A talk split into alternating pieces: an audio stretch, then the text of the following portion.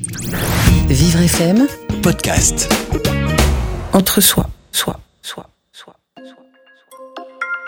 Je m'appelle Alexia Tamessilia, j'ai 32 ans et je suis animatrice des ateliers d'écriture créative et féministe Langue de lutte.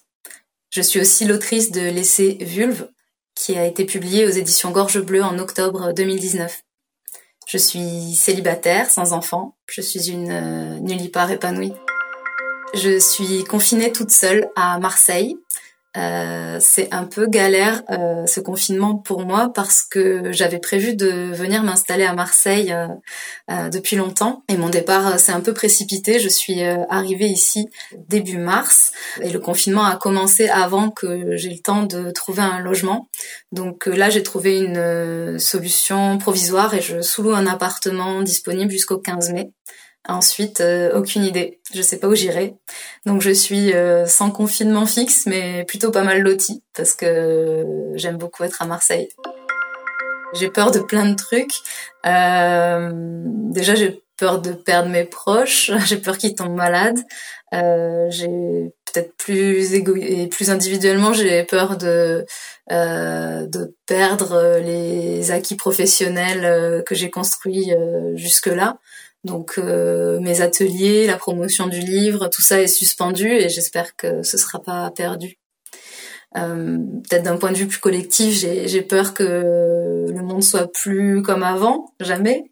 Euh, j'ai peur de la mort de la culture et du statut d'intermittent. J'ai peur de l'augmentation des violences, des violences conjugales, euh, des inégalités qui vont plutôt avoir tendance à continuer à se creuser, des privilégiés qui seront toujours plus privilégiés. J'ai peur du retour euh, en arrière euh, sur les droits sociaux, de la remise en cause des 35 heures et du travail euh, du dimanche, par exemple. Ça, c'est une peur bien réelle. Euh, et puis, euh, j'ai peur du recul des combats féministes, euh, qui sont pour moi une priorité et me semblent fondamentaux pour euh, construire une meilleure société. Je peux citer Simone Veil qui nous, disait N'oubliez jamais qu'il suffira d'une crise politique, économique ou religieuse pour que les droits des femmes soient remis en question.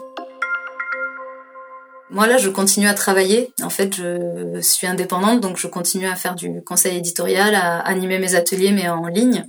Euh, et donc à côté de ça, je crois pas que j'ai envie de me mettre au yoga ou à la fabrication de mon propre pain.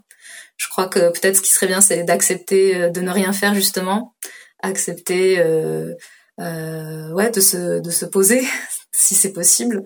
Et donc euh, réussir à refuser l'injonction à toujours courir à, toujours plus de productivité à, optimiser son temps à tout prix à mettre son énergie à toujours construire et, et créer. Alors qu'en fait là peut-être que on vit juste une énorme pandémie euh, mondiale et que survivre ça mobilise déjà pas mal d'énergie donc je sais pas si on a besoin de euh, d'aller se, se dépasser en plus de ça je pense que rester euh, en vie euh, humaine et solidaire ce serait déjà pas mal au moment de la sortie de ce confinement dans mes rêves les plus fous, alors on vit en pleine utopie féministe.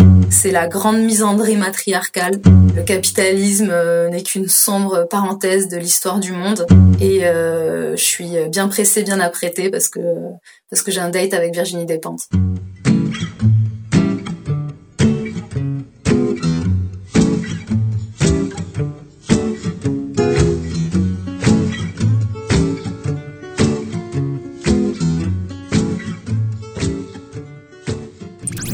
Vivre FM, Podcast.